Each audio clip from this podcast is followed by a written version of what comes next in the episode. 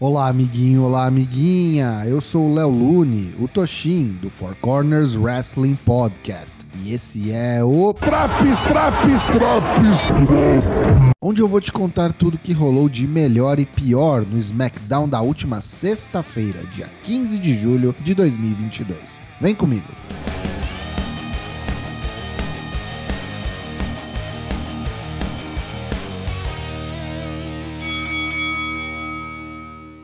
Michael Cole está no centro do ringue e recebe seu parceiro, aquele que assinou a renovação de contrato para múltiplos anos com a WWE e adversário de Happy Corbin no SummerSlam, Pat McAfee. Pat lembra que ele e Corbin já foram colegas de quarto na época de NFL, mas assim que Corbin assinou com a WWE, virou um otário insuportável que faz qualquer coisa por dinheiro. O roast continua até que Corbin o interrompe, aparecendo no telão. Corbin diz que é um lutador, enquanto McAfee é um mero comentarista e deveria voltar a fazer o trabalho pelo que é pago. Eles se verão no SummerSlam.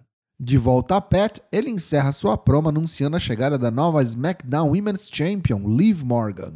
Luta 1: Liv Morgan versus Natália. Não vale o belt, hein? É a famigerada fila para entrar na fila match. Luta bem ensaiada. Teve uns spots legais no apron, como quando Liv erra um Oblivion e é catapultada por Natália de cara no ring post. Falta um pouco de variedade ao moveset da campeã, que abusa dos dropkicks. Ao fim, Liv Morgan atinge uma sequência de Codebreaker e Oblivion para capturar a tão necessária vitória por pinfall em pouco mais de 9 minutos. Após a luta, Liv é entrevistada e diz ter plena consciência que ela vai ao SummerSlam enfrentar Ronda Rousey como a Azarona, mas ela foi a Azarona sua vida toda e vai sair do evento ainda SmackDown Women's Champion.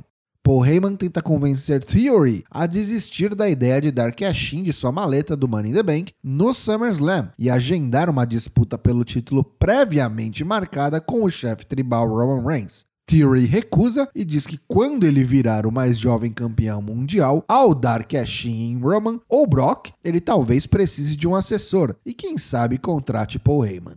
Toca a música dos Viking Raiders, mas são Kofi Kingston e Xavier Woods que vêm ao ringue de cosplay de Vikings, a New Raid. Eles começam uma imitação bem cringe dos Vikings até que os verdadeiros chegam. Eles caminham em direção ao ringue, mas são emboscados por Jinder Mahal e Shanky, que os põem para correr.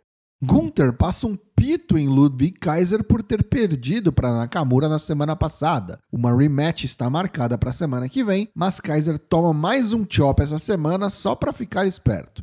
Deveríamos ter uma luta entre Lacey Evans e Alia, mas Lacey engata um monólogo para sacramentar seu heel turn. Ela manda o público ir pro inferno e vai embora. Cancela a luta.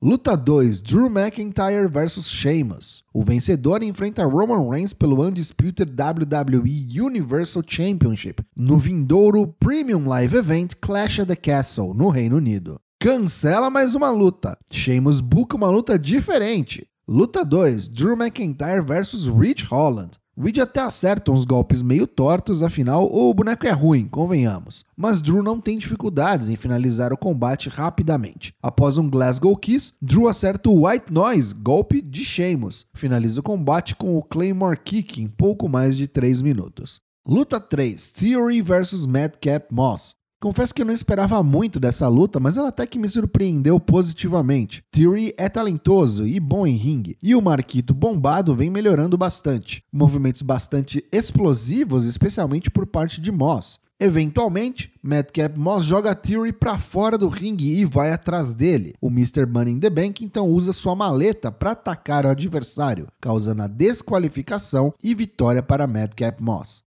Após a luta, Theory diz que ninguém liga para esse combate, pois Theory será o próximo Undisputed WWE Universal Champion. Sami Zayn vem ao palco com uma tipóia no braço e diz que Theory está desrespeitando a Bloodline. Sami exige um pedido de desculpas e Theory dá de ombros, dizendo que Zayn nada pode fazer com um braço só. Toca a música dos Usos e Theory começa a recuar de volta ao ringue, só para ser atacado por Madcap Moss. Luta 4, Main Event: Jimmy Uso versus Angelo Dawkins. Ignore o fato de a gente ver essas duplas se enfrentando pela milionésima vez e dá para curtir esse combate singles. Em determinado momento, o árbitro leva a ruim e não vê nem o pinfall de Dawkins, nem o de Jimmy. Charles Robinson, o árbitro, finalmente se recupera e conta 3 após um grande spinebuster de Angelo Dawkins. No entanto, claramente o ombro de Jimmy Uso estava levantado, como demonstrado no replay. É CPI da arbitragem na WWE já! Após a luta, Adam Pearce vem ao palco e ele entende que ambos os times estão chateados com a arbitragem nos seus últimos encontros. Ele finalmente anuncia o árbitro especial para a luta pelos Undisputed Tag Team Titles no SummerSlam. É o WWE Hall of Famer Jeff Jarrett. O pau quebra entre os Usos e os Street Profits e nesse anticlímax termina o show.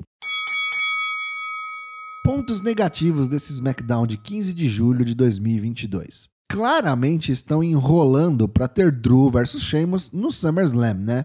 Que pataquada triste dos Raiders com a New Day. Parece que o criativo força demais a mão quando a gente não tem Roman, Charlotte e outros pilares de audiência no programa. Já os pontos positivos do show uma pequena evolução do programa da semana passada, já que evoluiu a construção da luta pelos títulos de duplas. Mas fora isso, não há muito do que se falar bem nesse episódio filler há duas semanas do SummerSlam.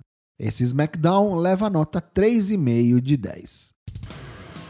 E aí, tá curtindo os drops do SmackDown? Não perca também as edições do Raw, NXT 2.0, Dynamite e Rampage. O Four Corners tem lives todas as terças e quintas-feiras às 20 horas em twitch.tv/4cwp. Te vejo lá.